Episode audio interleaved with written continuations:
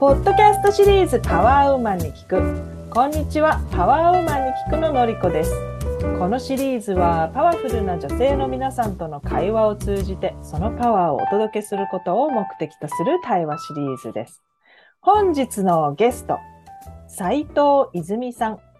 泉さんは東京出身。現在は食品メーカーでサステナビリティ推進部門のリーダーをされています。本日も東京からお越しいただきました。よろしくお願いします。よろしくお願いします。はい。泉さんの現在の仕事、えー、メーカーさんでサステナビリティ2年前に立ち上げたってことなんですけれども、その立ち上げの、なんていうのかな、こう経緯というか、どんなことをされていて、えー、どんな課題を感じてらっしゃるか、そのあたりまでちょっとお話ししてもらえますか？はい。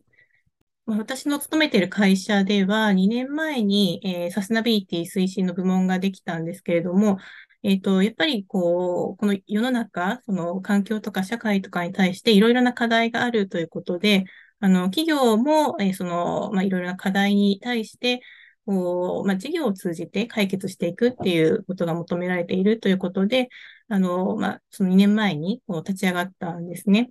で、その時は、えっと、私自身はあの人事に、えっと、所属はしていたんですけれども、えー、兼務のような形でそのサステナビリティ推進の部門に入りまして、で、主に人事部門の、えー、まあ、課題のこう解決ということで、えー、まあ、いろいろなこう施策をやってきたっていうことがあります。えっと、ただ、うんと、まあ、その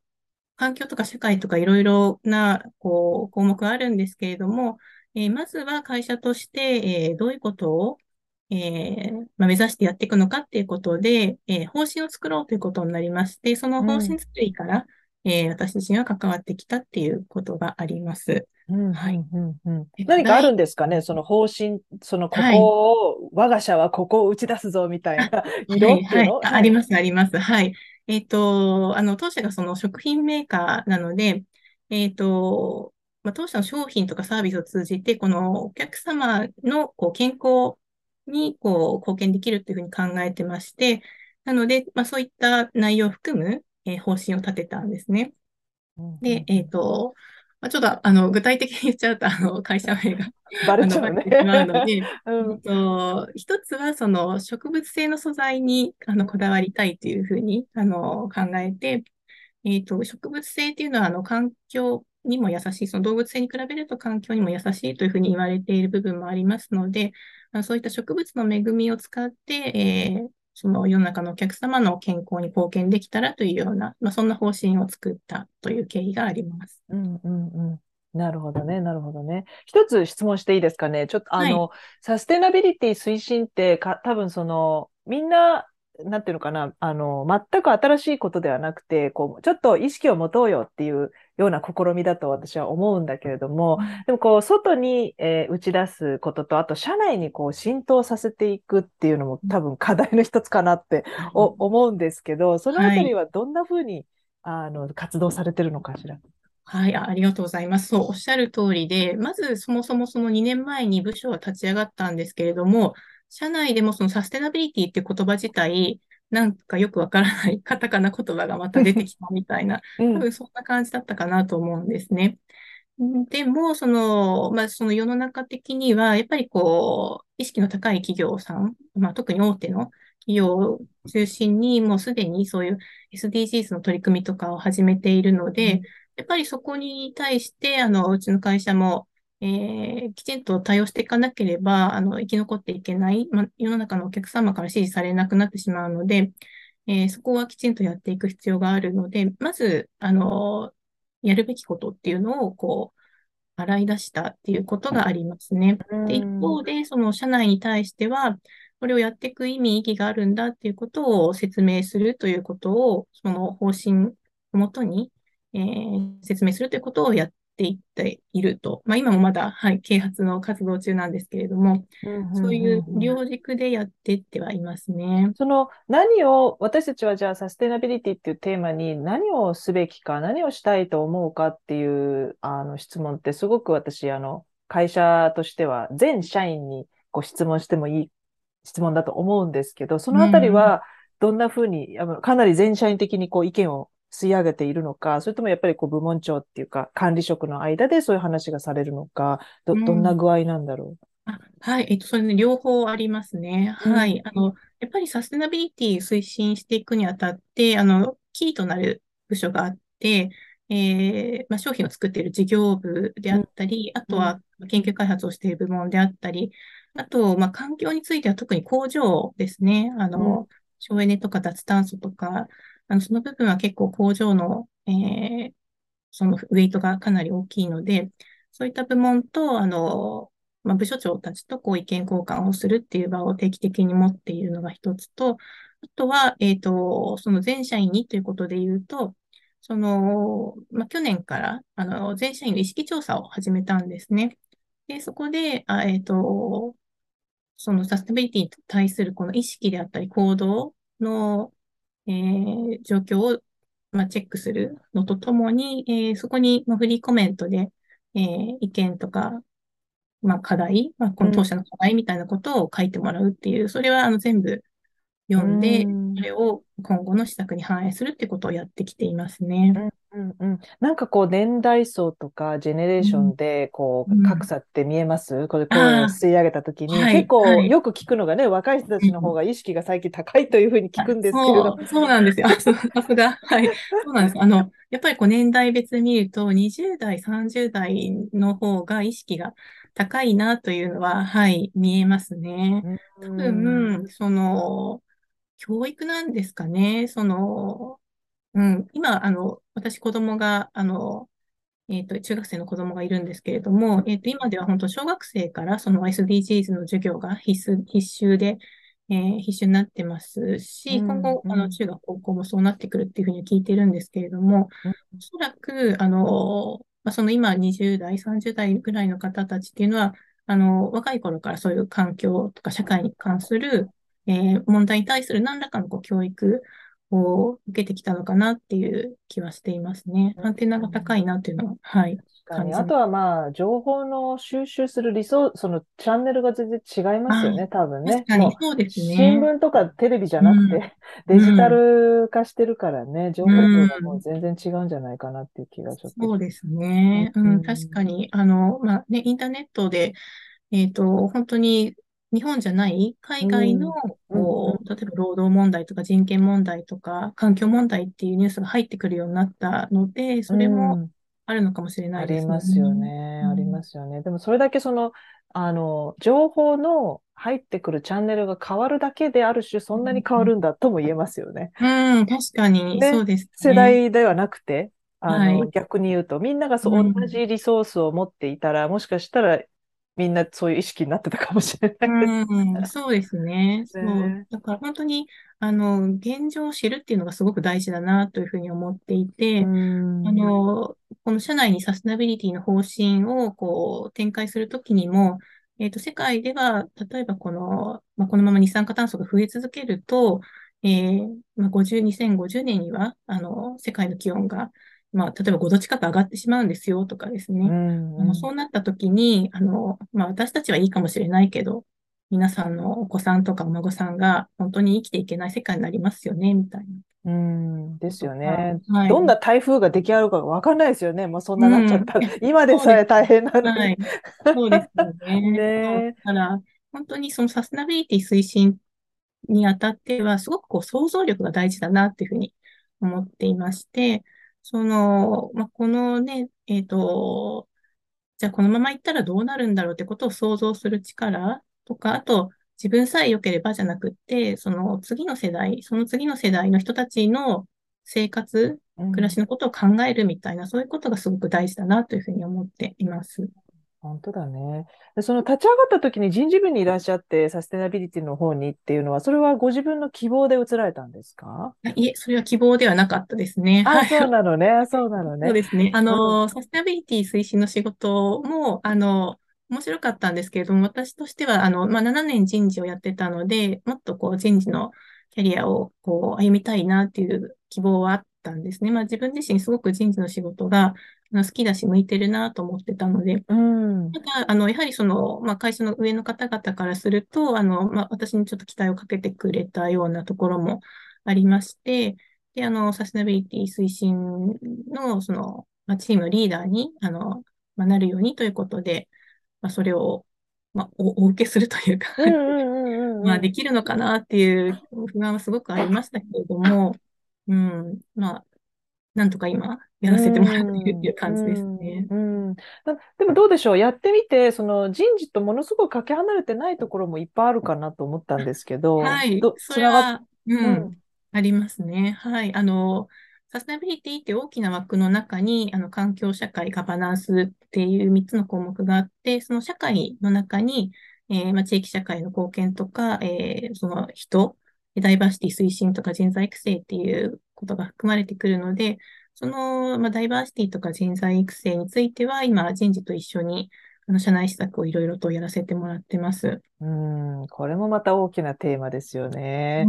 そのん。あたりで、なんかあの、まあ、人事の仕事にすごくね、あの、情熱があるっていうのはすごい伝わってくるんですけど、なんかこれ以外にも、あの、副業みたいなお仕事をされてるっていうことだったんですけど、そのあたりはい。についてもお話ししてもらえますあ、かはい。えっと、副業はそうですね。あの、実はその2、2年前かな。あの、私が人事にいるときに、えーやっぱりこの一つの会社でずっと仕事をするっていうだけではないキャリアっていうのが今後、あの、増えてくるだろうなっていうこともありまして、あの、なんとかこう、会社で副業の制度をできないかなっていうふうに考えてたんですね。で、その時に、あの、同じグループ会社で、えっと、別の事業会社の方で、あの、ちょうど副業の制度を入れたっていうニュースを聞きまして、で、その担当の方にいろいろこう、アドバイス受けて、あの、うちの会社でも副業ができるようにしたんですね。うで、それと同ん、時に私自身も副業をやりますっていうふうに手を挙げたっていう経緯があります。うん、で、じゃあうん、なんでその私自身も手を挙げたかっていうと、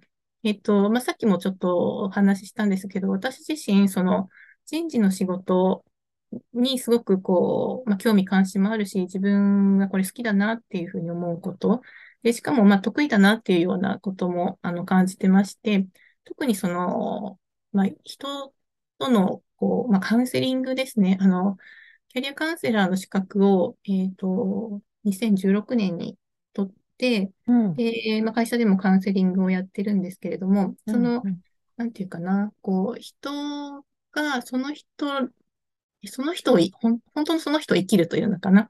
その人らしい人生を生きるっていう、まあ、そこに向けて、何かこう課題とか悩みがあれば、それをまあ一緒に考えて解消できるようなお手伝いができたら嬉しいし、何かこう、将来に対して希望があるんであれば、そこに対して、あの、何かこう気づきとか、あの、良い方法を得られるような、こう、答えが出るようなお手伝いをできたら、すごく私自身嬉しいし幸せだなっていうのがありまして、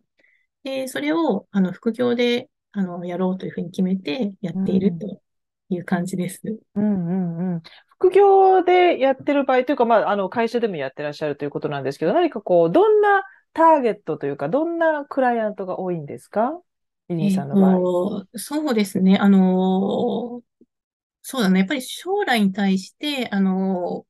何か夢とか希望を持っていらっしゃる方が多いですね。あうの、んうんうんので、そう、の、まあ、夢とか希望に対して、あの、自分自身はどうしていったらいいかっていうことで、えーセッションをさせていただくことが多いです。うんうんうん。であの、社内の場合ですね、あの、もう会社というこの枠の中で、どうやっていったらいいかっていうような、あの、ご相談が、まあ、結構多いものですから、うん。うん、しかも、その、なんていうかな、会社の制度で、あの、あなたはウンセリング受けなさいっていうふうに言われてきましたみたいな、あの、そういう方も、あの、あ多いので、あ、はい。まずそもそも、あの、必要性を感じてないけれども受けに来ましたみたいな方も、まあ、いらっしゃるっていうことも多いですね。はい。なるほど。ど、ど、どういうことをきっかけに、そのあなた受けた方がいいよって言うんだろあ、それはですね、あの、そういうもう会社の仕組みになってまして、あの、こう、いくつかこう、まあ、毎年そのカウンセリングをやるタイミングに合わせて、あの、会社として、まあ、例えば入社3年目の人とか、う。あとはあ育児をしている人とかっていうふうに、こう、いくつかターゲットがあって、で、その人は、あの、受けてくださいっていうような会社の指示が出たりあ、すなるほどるんですね。ね。じゃあ別はい。に特に今あなた、あなたの周りにこういうことが起きてるから、あの、うん行きなさいっていうんではなくて、まあ、時はい間的な節目でちょうどいい時期じゃないのっていうあ、感そうです、じかな。そうです。はい。うん、その、まあ、キャリアの転機の人を、まあ、特うん、に推うん、奨して、あの、まあ、会社が受けるようにというふうに言う、まあ、言ってきた、言われたので来ましたっていうような方が、いいらっしど。ゃったりもするので、そこはうん、うん、ちょっと、あの、副業でやっている、えーカウンセリングとは、また違うところかなと思いますうね。ん、うん、うんなるほどね。なるほどね。なんか、こう、言える範囲でいいんだけれども、そのキャリアカウンセラーでみんなが多く持つ疑問とか、うんえーなんていうかな、も、まあ問題っていうのかな、なんかこうわからないこととか、どうしてこれがわかりたいとか、これをうんなんかゲットしてね、あの、帰りたいみたいな、ど、どんなことを皆さん期待されるんだろああ、そうですね。うーん、結構バラエティには富んではいるんですけど、そうだな、多いのが、うーん、やっぱり自分自身の、その、キャリアをどう考えていいか分かりませんっていう方が多いですね。自う。分がうん、何を好きで、うん、何が得意で、えーで、将来どうしたらいいのか、あの、まあ、考えようとは思うんだけど、なかなかうん、自分一人では分かりませんっうん、ていううん、方、まあ、特にうん、若い方が多いんですけれども、うん、まあでもやっぱり年齢関係なくですね、ずっとこの仕事をやってきたんだけど、まあ例えば、あと、あの、まあ10年ぐらいで、まあ、定年を迎えるんだけど、このままでいいんだろうかみたいな方もいらっしゃいますけれども、うん、うん、まあ、なのでそういう時は、あの、本当にその人が何を大事にしているのかとか、まあ、どんなことが得意で、どんなことにやりがいを持って仕事をしてきたのかっていうようなことを深掘りしたりして、あうん、の、将来、あの、もしかしたらこういうことが、あの、できるかもとか、うん、向いてるかもみたいな、なんかうそんな話にん。なったりしますね。なるほど、なるほど、なるほど。私実はね、そういう人本当はすごく多いと思うんですよ。ううん、ん。カウンセリングに来てる中でも多いんだったら、まあ、来ない人もいるわけですから、そ うはい。いう状態でもね。ううん、ん、うん。で、で、なんだろう、もしそこに何らかのこう、きっかけというか、原因というか、う何かん。があるとしたら、どんなことが皆さんのこう道がわからないなっていう気持ちにさせてるんだというふうに泉さんはお考えですかね。ああ、わからないと思うようにさせている？原させて。うん、まあ、わからないって、本当にわからない。で、それうがん。問題意識のある人と問題意識のない人といろいろいると思うんですけどうも、で、でん。も私は別に、なんだろう、わからないことが悪いっていうふうにはう思わないんん。だけど、う全然ん。思わないんだけど、うん。でも、うん。そのわからない本人は苦しんでうんる場合もあるじゃないですか。わからないんですよ。みたいな。はい。はい。うん。で、で、それってうん。どうしてそういうふうになるのかなって私はよく思うんうん。ですね。ああ、はい。うんはい。うん。で、泉。さんだったらどう考えるかな。うん。まあ、これ、私の考えになってしまうんで、あの、何かこう根拠があるってわけではないんですけれども、あの、その人自身が自分にこう、枠をはめてるんじゃないかなっていうのが結構あると思うん、います。うん、うん、自分が、えーまあ、例えば、自分の役割とか、うん、自分はこういう、まあ、そうだな、もっとあるかも。女性だからとうか、えっん、と、あとは、まあ、会社からこういうふうに言われているからとか、うん、うん、あと、まあ、自分のその家族との関係性ですね。あの、まあ、実家がここにあって、自分はここにいて、まあ、でも、介、ままあね、親の介護をしなければとかですね。そういう、うん、いろんなこう、制約があったりして、そうなってくると、どんどんどんどんせ選択肢が狭まっていってしまうんですよね。うん、うん、で、まあ、そうなった時に本当に自分はこの仕事をやりたいんだろうかっていうふうに、そこうん、で止まってしまうっていうようなこともあったりですね。だから、本当は、あの、まあ、一回その制約なかったら、じゃあ、あなたは何がしたいんですか？みたいなことを聞いたりしうん、ますね。本当に、だかうん、ら、あの、自分の心の内側から、あの、こういうことがやりたい、こういうことが好きだみたいな、なんかそういうものを思い出してもらうみたいな、そういうことは、あの、意識して、えっと、まあ、関わるようにしています。なるほど、なるほど。その通りですね。で、その、泉さんがそれを副業にしてまでやるってことは、多う分、何らん。かのこう、興味だったり、情熱がうあるかん。と思うんですけど、なぜ、なぜそれうんがいい、好きなんだろああ、そうですね。あの、副業でやろうとしているのは、あの、普通のキャリアカウンセリングももちろん、あの、一つには入ってるんですけれども、もうちょっとこう、えっと、会社ではできないような、えうん。ーツールを使ったカウンセリングをやろう、やってまして、うん。えっと、インナーチャイルドカードっていうタロットカードがベースになった、えーカードがあって、それを使って、えーカウンセリングをするんですね。うんうん。で、えっと、それを会社でやろうとするとなかなかあの理解が得られないだろうなと、ちょっとこう怪しいカードを使って 何やってるんだろうみたいに言われてしまうこともあ、まあ、あるだろうなというふうに想像して、うん。これはもう本当に自分のやりたいこと、好きなこととして、えー会社の外でやっていこうっていうふうに決めて、副業を、えー副業としてやっているっていう感じなんですね。で、うん。あの、やっぱりそのカードを使うことで、まあ、さっきも言いましたけど、可能性をこう感じながら、うん、あの話ができる。まあ、その人が本当に無意識であったり潜在意識の中に本当は持っていた好きとか興味関心とか、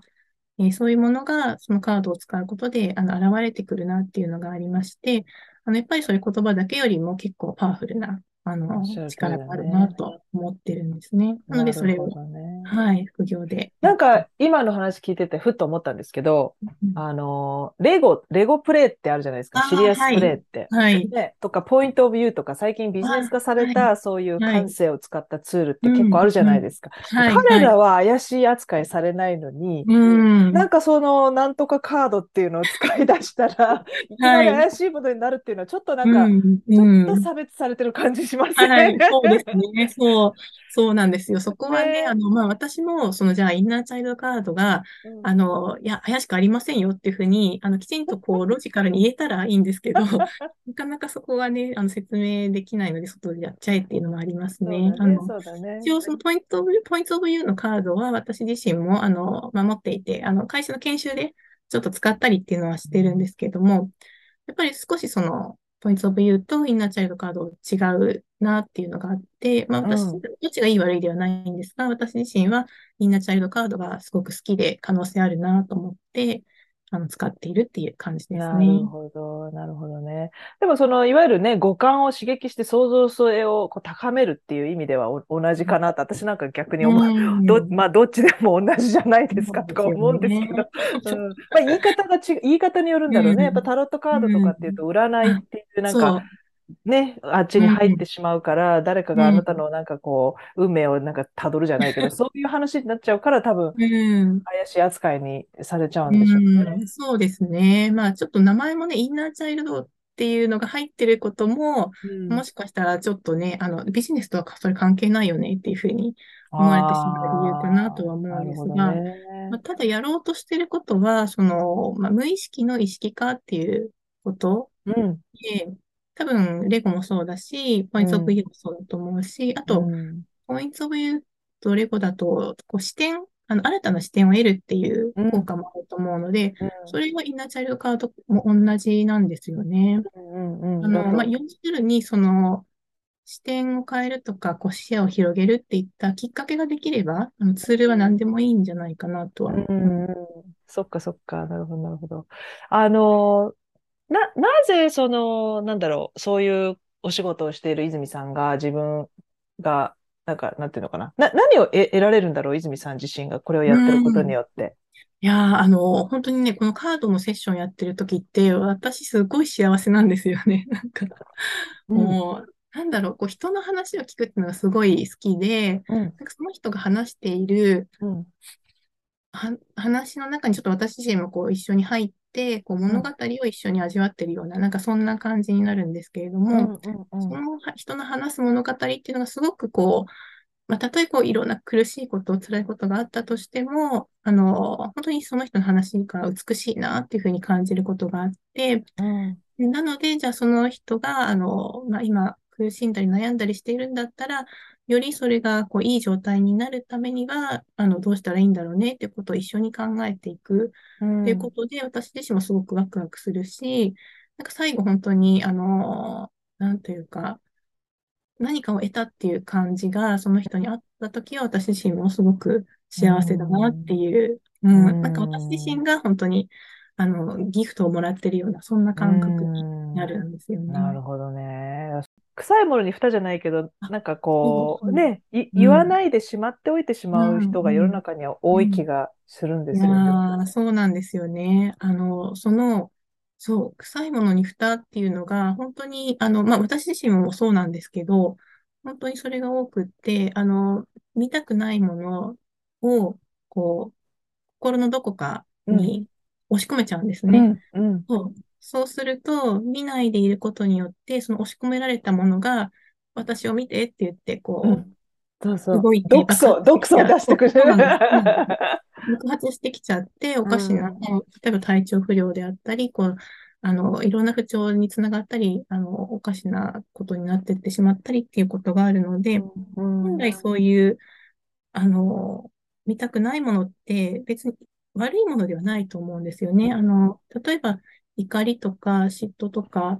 あの、悲しみとかそういうものは、あの、悪いものだというものではなくって、それも全部ありうん。で、うん。良い悪いではなくって、ここにあるんだっていうふうに自分が認めるとすごく楽になるっていうのはあり。ますね。うん。うん。なので、そういうところにもちゃんと光を当てるというのかな。うん。そういうことができると、この全体としての自分として、あの自分は OK なんだっていうふうに思えるっていう、多分そんなことなんじゃないかなと私は思っています。うんそっかそっか。で、そんなあなたが自分自身が、こう、なんかこう、人生の転換期みたいな、ターニングポイントみたいなのを迎えられたのはいつ頃だったか覚えてますか？ああ、えっと、ターニングポイントは、このキャリアカウンセラーの資格を取った時ですね。まあ、2015年、16年だったんですけれども、んうんえっと、それまでは、あの、実は結構ずっとその、役員、社長とか役員の秘書をしていた時期が長くって、うん。えっと、なので、こう、まあ、いわゆるその、まあ、言われたことをきちんと完璧にこなすみたいな、そういう仕事が多かったんですね。まあ、もちろんこちらから率先して、あの、うん。上司の意向を先取りして、いろいろ動く部分は多かったんですけれども、ただ、まあ、ちょっとそれでは限界だな、まあ、この先のキャリアっていうのはなかなか、えっと、難しいなというふうに思っていたこともあって、まあ、ずっと人事に、あの、移動希望を出していて、で、まあ、ただ移動希望を出しているだけではなかなか叶わないだろうなと思ったので、そのキャリアカウンセラーの資格を取るということで、まあ、勉強して、で、ちょうどその勉強し始めたタイミングで移動させてもらったっていうことがあったんですね。うんうんで、あの、まあ、そのポインポイント2つあって、その人事の仕事をすることで、やっぱり自分自身の、あの、なうーん、考え方とか、その行動が大きく変わったっていうのはありますね。あの、自らその会社の課題を捉えて、じゃあこれを解決するためにどうしたらいいかっていうのを本当にもう毎日のように考えて、うんでそれをまあ実行していくっていうことができるようになっていきましたし、あともう一つはその社外の人脈がすごく広がったっていうのはありますね。そのカウンセラーの仲間っていうのがすごくこう意識の高い、しかも行動力のある人たちがたくさんいて、あの、本当にそういう人たちに刺激を受けながら、また仲間と一緒にいろんな活動をしながら、えーまあ、今でも共に切磋琢磨しているような、そんな仲間がたくさんいて、自分自身の世界がすごく広がったなっていうのがありますね。うんなるほど。自分が好きだとか情熱のもを持ったものを共有するってすごくいいことだよね。うん、いや、そうなんですよね。うんあ、そう。そこにいろんな人のそういうね、あの夢とか希望とかやりたいことが出てくると、もう乗っかってあれもこれもってどんどんさらに広がっていくような気がするし、うん自分も軽やかに影響され、されやすくなるよね。そういうあいい、そうですいいね。風に乗れるっていうか。うん、そう、本当に。うんなんか、そう、不思議と、あの、その人脈の中でも、あの、全然違うところで出会った人たちが実はつながってたりとかっていうことがたくさんありましたし、そうね、あと、その、ちょっとこうやりたいっていうことを声を出した人たちが一緒に集まって何か一つのことをやったりみたいなことで、あの、いろんなことがどんどん回っていくみたいな、そういうこともんなるほどあの、経ね。験してきてるので、本当面白いですね。じゃあ、泉さんはもう結構その時点、もしくはそれ以前からこう自分はこういうことしたいなっていう気持ちが結構あったってことですか？ああ、そうですね。うーん。キャリアカウンセラーの資格を取るまでは、自分がそれに向いているとか、あの、すごくやりたいっていうことまではまだわからなかったんですけど、なんとなくですね、あの、この、まあ、人事の仕事の中でも、まあ、例えばこの資格で言うと社労士の資格とかもあるじゃないですか。うん、ただちょっとうん、私そっち向きじゃないなっていうのを思って、で、あの、まあ、どちらかというとその人材育成うん、方かな、まあ、ダイバーシティ推進とかそういう方かなと思うったときん、に、キャリアカウンセラーの資格を、まあ、ちょっと勉強してみようかなぐらいな感じで。始めたら、まあ、すごくハマったっていう感じです。なるほど。じゃあそういう、まさによくまだわからないんですって言ってる人の気持ちもわかるってことだ。うん、うん、そうですね、そうん、うん、う。なので、うん、自分の体験っていうのもすごく役には立っていますね。うん、なるほどね。でもその世界がぐわっと広がったって話はもうまさにあの次のステップに行っていただくのにいいタイミングかなと思うんですけど、世界がぐわっと広がったところで、菅子さんに今日聞きたい質問は何でしたっけ？あ、はい。えっと、私自身、まあ、年齢的にまあまあいい年齢でしてで、そうですね、3年ぐらい前から、あの、まあ、更年期の症状が出ていて、結構そうだな、その、体調が、まあ、良くないなっていうようなことも出てくるう感じなんん。ですね。まあ、どんな症態状？どんな症状あ、があるの、泉さんは？そうですね。あの、頭痛とか動悸とかめまいとか、ああ、いまあ、わゆるオールセットですね。そう、すごいこれ病気なんじゃないかと思ったんですけど、何、特に、あの、まあ、あの、大きな病気ではなく、まあ、更年期だろうということになり、まあ、通院もしているところなんですが、うなんかそんん、な、えー状況で、でも、やっぱりそのね、会社では、あの、ま、ママネジメントをするうん、立場であり、あと、まあ、二人の子供を育てている母でもあり、ということで、まあ、なかなか私が倒れてしまうわけにもいかないうので、ん。今後、その、気をつけた方がいいこととか、健康を保つ上で、えー何かアドバイスがあれば教えていただきたいなっていう感じです。はい。泉さん、こんにちは。では、泉さん、なん、いっぱい役割があるんですね。今聞いてたら。ね。はい。ねえ、すごいこなしてらっしゃるのすごいなと思いました。なんかや。りたいことのなんかデパートみたいな、でも全部やりたい、やっちゃううん、みたいうん。な。もう人はい。生フルに楽はい。しんでる、使ってるというか。ああ、素晴らしいですよね。あはい。じゃあ、泉さんですね。あの、どんな方かなって思ってちょっと見てたんですけど、あの、本当ね、めちゃくちゃラッキーっていうかね、あの、生うん。まれつきもう豊かさが、あの、約束されてて、うん。もう本当人徳を持った吉祥の方なんですね。はい。で、え、嬉しいの、なんか。美しい、もう、ぶどうの房のように、物とうん。か人がどんどん集まってくるへえ。って思ってらっしゃるんですよ。はい。で、まず特徴として、うん。大きな特徴があるんですけれども、まず仕事がめっちゃ大好き。もう、うん。あのー生まれて死ぬまで仕事してるって感じ。それ うん。と、はい。プラス、ちょっと反対だけど、うんすごい直感が強いんですよね。あ、もう見えるぐらい。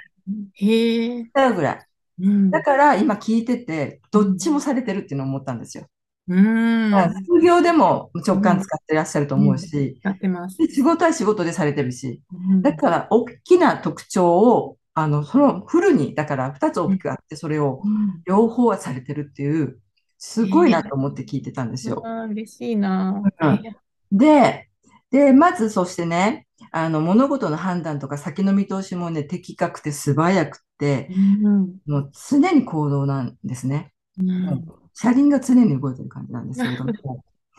で、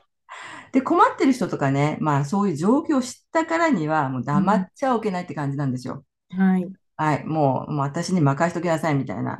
ってん。感じで、まあ全く見返りを求めず人を助けるっていうところと、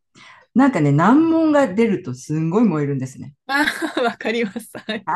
はい。来たって感じ。はい。むしろそうそう、それ。を解くっていうか、それを解決するうん。のにすごく、あの、喜びを感じるっていうのがあっうん。て、うん。で、ちょっとね、ちょっとエリート意識がね、強いっていうのと、うん。会社にいても社会とかで取り残されるのが嫌っていうのがあったりするんですね。あと、まあ、世直し的な使命感もすごい強くって、で、まあ、完璧主義っていうところもあるんですけれども、やるからにはもう、まだそこまでしなくていいよっていうのに、いやいやいやいや、まだやらなきゃいけないでしょ、みたいな。みんな、え、そこまでするんですかみたいな。そんな感じなんですね。はい。自分ではもう、でも、いや、気持ち悪いんですよ。でも。そうそうそうです。はい。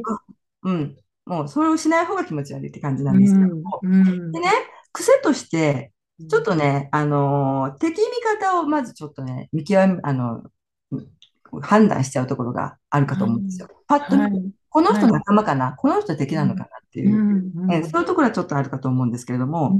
それが、あの、あって、もともと、もともとあって、それがまあ、戦闘エネルギーという感じでね、あの、それがで、全身力にはなるんですけども、まあ、そういうのがちょっとあってですね。はい、で、人生を進むにあたって、人よりも、がぜ休息がリラックスがないんですよ、全然。はい、そうなんです。休みたいんです休んでない。全然休んでないんですよ。はい。休息の時間が全くないっていう感じであるんですよね。はい、で、そのでもね、その戦闘っていうのはね、あんまり見えてないんですよ。表面的には。うん、うん、だから、表面的にはすごくね、あの、穏やかに見えてるんだけれども、うん、それが、だから自分は頑張ってるけど、みんなはその、サラサラってやってるから、うん。まだまだどんどんどんどん仕事がやってくる。なるほど。サイクルなんですね。なるほどね。で、そう。でね、ちょっとそういうふうにね、戦う、うん、人をね、戦う意欲をこう、かき、あのー、どんどん盛り上げていったりとか、うん、まあそういうこともしたり、反面仲裁したり、なんか物事を収束させる才能も高くって、うん、で、その物事がスタートするのと、最後という、スタート、最初と最後にすごく力を発揮するっていうふうに出てるんですよ。はい、スタートにすごく強いんですよね。はい、で、最後も締めくくりもうまくできるっていう感じですよ。はい。はい、で、またそのね、あの、傾向としては、その、素晴らしい責任感が、もうめちゃくちゃ強いんですけれども、で、それがですね、星がね、7つあるんですけど、市中水面って。その7つのうち、4つ責任感なんですよ。多すぎ。で、そう、それがね、自分の自我に対してのプレッシャーになるんです、実は。勝手に自分が作ったプレッシャーが、自分に攻撃してる状態になってるんですよ。うん、そう。でね、それほどほどだったらいい感じなんですけど、ちょっと多すぎるので、うん、あの常にね、自分もちょっと攻撃してるし、相手もちょっとやっぱり至らない点に目が行きやすいという、問題、問題定義をしたいから、改善をしたいから、はいなかなか認め上げてあげることが難しいと思うんですよ。自分もちょっと認めて、これでよしっていうところにまでなかなか行きづらい。で、相手に対しても、まだまだこの人は、あの、可能性あるのにとか、まだまだ改善の余地があるのにっていう、そっちにこう、目が行きやすいっていうのがあると思うんですね。うん、確かに。そう。で、まずは自分のできてることとか、もう、もうあるものとかに、ああ、ありがとうと。そういう、もう、まずは自分を認めることから相手も認めることができるんですけれども、うん、で、そのことがちょっと強まると、ちょっとね、気持ちの浮き沈みが激しいので、うん、もういい時の悪い、まあ、気持ちの生きてる時と生きてない時の差がすごい激しいと思うんですよ。うん、なので、深酒とかされてません？さすがにちょっとこの年齢ではもう大丈夫です。若い頃はありましたけど。若い頃だったでしょ？それそうでやったられっかみたいなことがあったかもしれないですよ。ちょっとお酒注意っていうのが出てて。お酒が強いお酒に注意。注意、お酒に注意？はい。で、日頃は健康なんですけど、突然のちょっと病気とか最悪に、災難にちょっとね、見舞われる可能性が少しあるんですね。はい。はい。で、だからそういうふうに自分自身にも周囲に、周囲にもすごく厳しくてストイックなところがあるところから、憂いとか怒りの気が生じやすいっていうのがあるんですね。だから常にあの体カチカチだと思うんですが、いかが硬いと思うんですよ。修正体に行ってますね。あそう、まずはその緩めないと、体からも緩めていいと思います。そのまずは心から、つながってますから、心と体って。はい、うん。で、やっぱりリラックスとリフレッシュの時間、休息が、あの、だ今までよりもやっぱたくさん必要だし、うん、あと深い呼吸ですね。あと、うん、完璧主義にこだわらず、まあ、死にゃせんし、みたいな、そんな感じをちょっとね、私はそれで会社乗り切ってきましたから、もう死にゃせん、死にゃせんって。そんな感じでちょっとね、軽い気持ちをあの入れるというのと、あと、引用語行っていうのがあって、5つのエネルギーで神羅万象できてるんですけれども、あの、木と火と土と金と水のエネルギーなんですね。で、えー、泉さんは水と土のエネルギーがすごく強いんですよ。うん、で、水っていうのはですね、その土によってせき止められたり、ダムみたいに、あと、濁ったりということが起きてるんですね。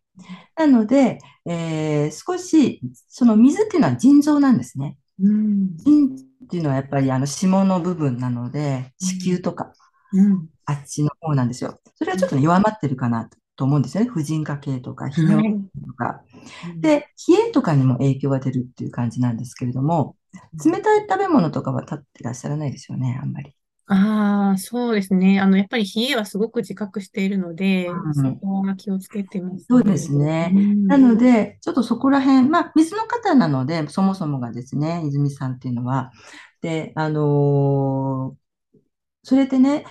えっとね、黒い食べ物。うん。うん。黒ごまとか、えー、黒豆とか、うん、きくらげとかですね、えー、山芋とか、そういう黒い食べ物を取ると、えー、そこら辺があの良くなるんですね。で、あとですね、木木とね、火がね、ちょっとね、足りないんですよ。はい。うん。で、木っていうのはですね、肝臓とか神経なんですね。うん、だからちょっとね、肝、えっとね、神経過敏になりやすい。うん、頭とか喉とか、足とか、目とかになるんですけれども、そこの木があんまりあの丈夫じゃないかもしれませんので、ちょっとそこも補充された方がいいんですね。それはですね、何かというと、酸味なんですね。梅干しとか、えー、あとニンニクとかですね、えー、葉っぱの食べ物ですね、えー、あと梅干し、あ、そうね、えー、そうですね、ニンニクとかもいいです。柑橘類とか、そういうのを捉えたらいいし、えー、色的にもですね、グリーンとか、えー、木の色ですね、茶色とか、そういう色をちょっと身につけたりするのもバランスが良くなるんですね。で、あとね、火、火ちょっといっぱい言いますけど、火もね、少ないんですよ。うん。うん。火というのは、えー、っとですね、心臓とか、血流とかですね、うん、そこら辺なんですね。血の巡りなんですけれども、循環器。そこら辺がね、ちょっとま、まあんまり巡ってないかなっていうのが出てるんですよ。うん。うん。で、それはですね、やっぱり、えー、赤い食べ物がいいんですよね。赤い食べ物とか、苦いもの、取られるといいんですね。だから苦うりとかお茶とか、うん、えー、えー、あの火に干したものもよくて、あの高野豆腐とか干し椎茸とかですね、うん、そういうのを取られるといいし、赤もちょっとね、自分の中にあの加えていただきたいんですね。うん、赤っていうのはやっぱ赤とかピンクとかオレンジとか、そういう色でもあるし、赤いちょっと赤い下着とかね。赤色ってね、あの、ちょっと周波数があって、実際温まるんですよ、体が。えー、面白い。うん。だからそういうのもすごくおすすめなんですね。うん、なので、えー、リラックスとそういう食べ物と色と、あと日常においても、ちょっといけてない方に目を向けるのをちょっと減らして、うん、いけてる、ありがたい、動いてくれてる臓器とか、皆さんとか、ね、あの、暖かい布団で寝れるわとかね、そういうことに目を向けて、あの、感謝をお伝えしながら、もう体もね、ありがとうねって言いながら、あの、なぜなぜしながらお風呂に入ってゆっくりされて、過ごしていただいたらいいと思います。いやー、すごい。はい。ありがとうございます。なんか、本当、見抜かれてる感じが。そうなんですよね。あの、やっぱりこう、ま、まだまだもっとでずっと来た感じがあって、で、なので、その自分自身の至らないところを見つけては、それをこう克服してうまくできるようになろうっていう、そういうので来てるから、ちょっと人に対しても、あ、この人もっとこうできるのになって、あのもちろん期待があった、あって、でもやっぱりその裏返しの欠点みたいなところ目についちゃったり、そうするとこう自分自身のそのストレスになってしまったりみたいな。いやまあ、ただ本当にあの休みたいなっても5、6年前から思うようになり、で、自然体で過ごせるようになりたいな、みたいなのがすごく出てきたんで、あの、ちょっとね、その、少し森に入ったり、自然の多いとこ行ったりとかっていうのは、意識したりとかうん。で、で、あの、もう本当に朝起きたら感謝するみたいなこともうん始めたりっていうことはあうん。るので、えでもちょっと食べ物は、あの、いろいろ、あの、あるなっていうのは、すごい参考になったんあで、これから意識して、そうですね。うん、うんうんうんうん。したいです。色もね、そうですはねい。うん。えー、すごい。うん。うん。はい。はい。どう、どうですかね？どのあたりが一番こう自分に刺さったというか、これはもう、なんかなんだろう、刺さりましたかね？うん、その、やっぱあるものに感謝するっていうことで、あの、それによってその自分も相手も、まあ、心地よい感じになる感じがして、でうん、リラックスできるっていうう。ん。うん。それってあれだよね。あの、多様性をアクセプトするのと同じことだよね。うんうん、そうなんですよ。ね。うん。なのでね、あの、ダイバーシティ推進の仕事を人事の時もやってましたけど、すごくそこに自分が興味が惹かれたっていうのは、裏返して言うと、私自身がなかなかこう多様性を受け、受け入れられないこう性質っていうのもあって、何かね、あの、これを自分の課題みたいな。うんうんなので、ね受け入れられると、すごくうんそうだね。幸せだなっていうふうになるほどね。なんかあれでですよね。あの、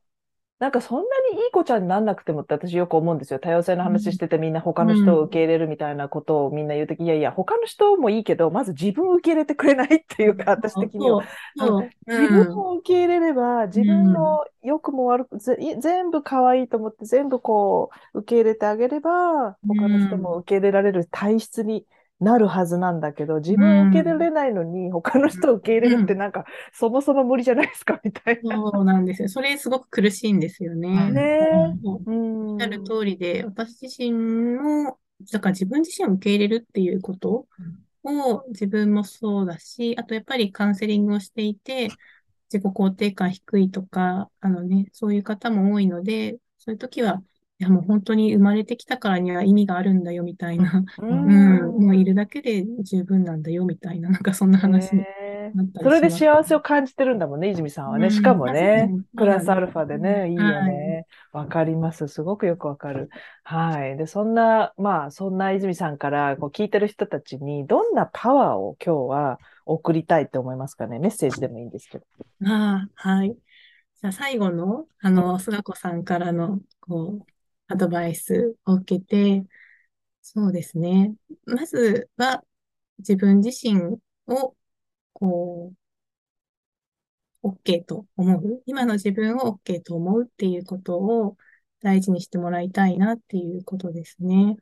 そう。まあ、ちょっと大きな意味合いになっちゃうんですけど、私自身、その、生まれてきたからには何かこう意味があって、ここにいるんだっていうことを感じているので、